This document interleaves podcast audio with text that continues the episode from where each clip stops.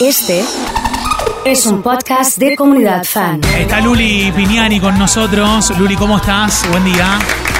Buen día, Oso. Muy bien, muy bien. Todo, ¿Todo por acá. tranquilo? Sí, Sí. sí, sí, con mucho calor. Tengo un mensaje A ver, contame. que no te lo iba a decir antes. Cuando llegue Luli Piñani, mándenle un besote grande mío. Fui maestra de preescolar en el colegio español. Tengo un No. recuerdo bellísimo de ella.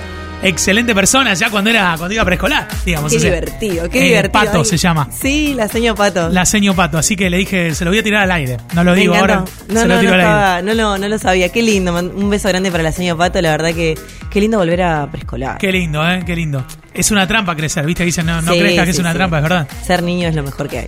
Bueno, eh, hablemos un poco de temas de grandes. Eh, uno cuando es grande tiene que preocuparse por su economía eh, y lógicamente ser responsable. Vos sos responsable, digamos, e, e incentivás a la responsabilidad. Sí, sí, sí, sí. Yo incito a que las personas tomen el control de sus finanzas, que no sea algo que sea derivado de, de la actividad o de las necesidades que van teniendo, sino que tomen el control de eso y se hagan responsables para poder hacer lo que realmente quieren hacer en esta vida. Vamos a ser poéticos. Antes de meternos en, en los temas elegidos para hoy, te voy a tirar algunas situaciones y vos me decís qué pensás. La persona que renuncia a su trabajo porque no está bien anímicamente y dice, vendo el auto y me mantengo con esto hasta, hasta que encuentre algo nuevo. ¿Qué opinas de eso? Eh, opino que, a ver, ante la necesidad de que le estés pasando muy mal, te, te tenés que ir. Sí, Y eso de vender el auto y mantenerte unos meses con renta, y te puede durar un tiempo muy corto, no es solamente eso, tenés que salir a buscar, tenés que... Yo me iría con un plan del lugar, empezaría a construirlo antes de irme, pero bueno, ante la necesidad tomás ese tipo de decisiones rápidas. Me parece una locura, o sea, más que nada en Argentina, porque ¿qué vas a hacer? Vas a agarrar y vas a hacer un tipo de inversión que tiene una rentabilidad mensual en pesos, estás perdiendo el valor. Ahora, bueno, con el dólar tranquilo no tanto, pero eh, me parece medio una locura, pero ante la necesidad hacerlo es una, una salida rápida, por así decirlo. Eh, vos sabés que estaba, estaba mirando un poco estos, estos ejemplos de la gente, eh, parecido al de vendo todo y me voy de viaje. Ahora Sí. por pandemia no, pero en otro momento era así, ¿no? Sí, sí, sí, parecido un poco a eso. Yo creo que hoy hay muchas formas que uno no, no contempla de generar renta pasiva.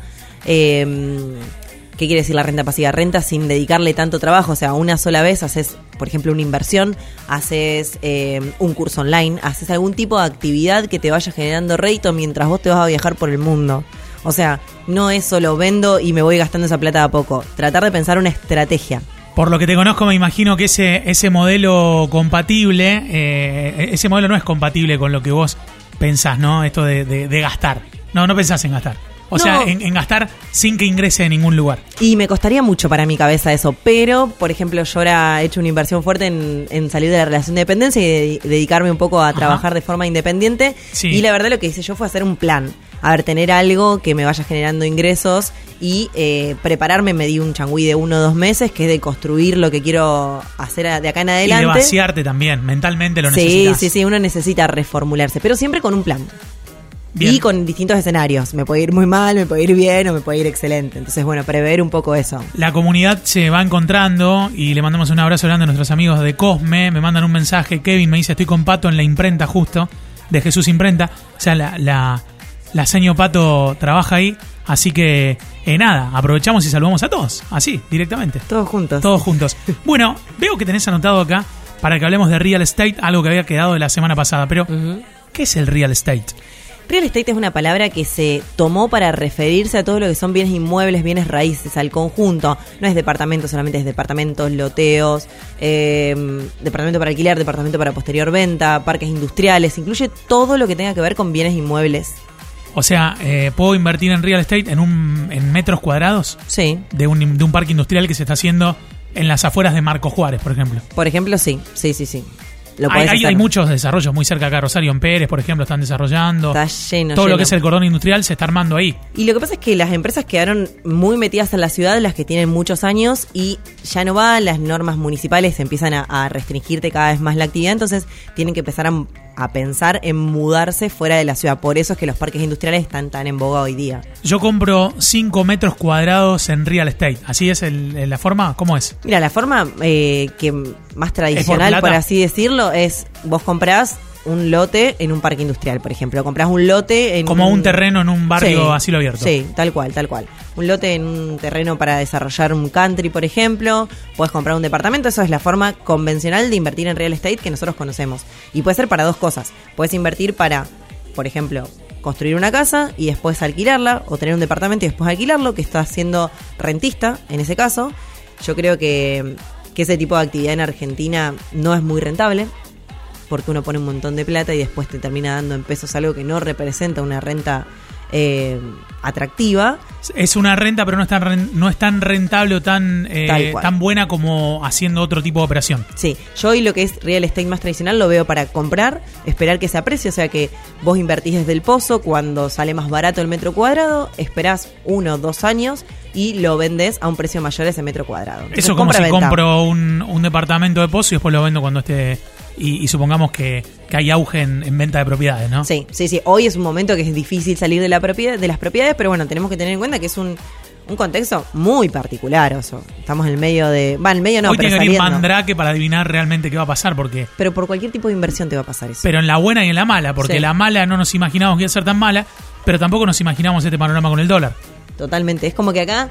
Ya, ya ni siquiera es Argentina. Yo siempre digo, Claro, siempre claro. fue Argentina, es un lío, una incertidumbre Sí. terrible. Bueno, ahora es el mundo. Sí, sí, el logo Entonces- de Wall Street se la pega acá también, digamos. Tal cual. Tal cual. Bueno, eh, ¿y cualquiera puede comprar eh, en real estate? ¿Cualquiera puede invertir?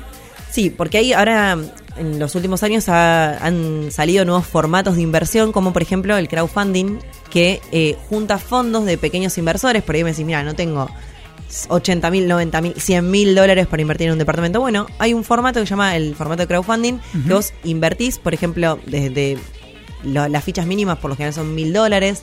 Yo justo estaba hablando recién con unos chicos que tienen uno que va desde 5 mil dólares para arriba. ¿Y qué haces? Decís, bueno, pongo esta plata y espero dos, tres años, depende del plazo que te, que te, que te planteen. Y se espera una ganancia aproximadamente del 20% en dólares.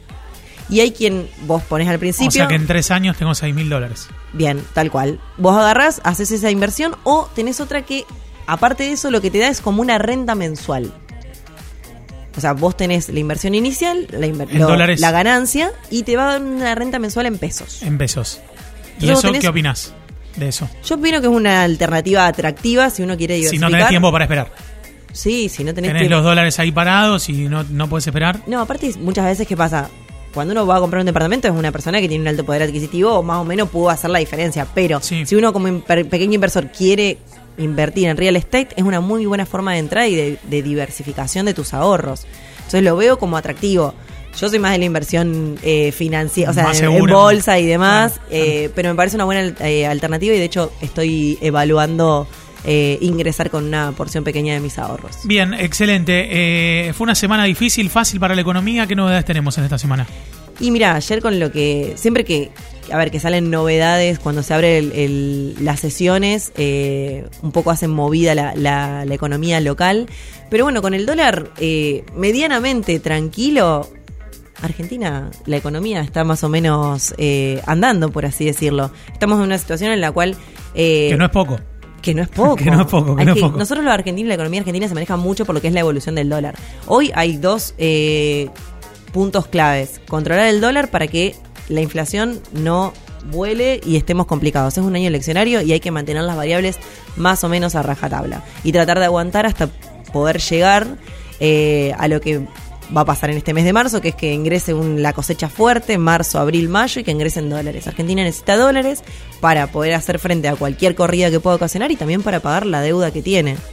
Bien, buen día. Pregúntenle a Luli eh, con el tema de invertir en real estate, pero, o sea, tengo interés, pero no me alcanza para comprar una casa o un departamento. ¿Qué puedo hacer? Bueno, lo que contaba un poquito recién, ¿no? Lo que contaba recién, y si querés de forma indirecta, podés comprar algún tipo de acción local o internacional que esté atada a lo que es la, la- la evolución del mercado inmobiliario.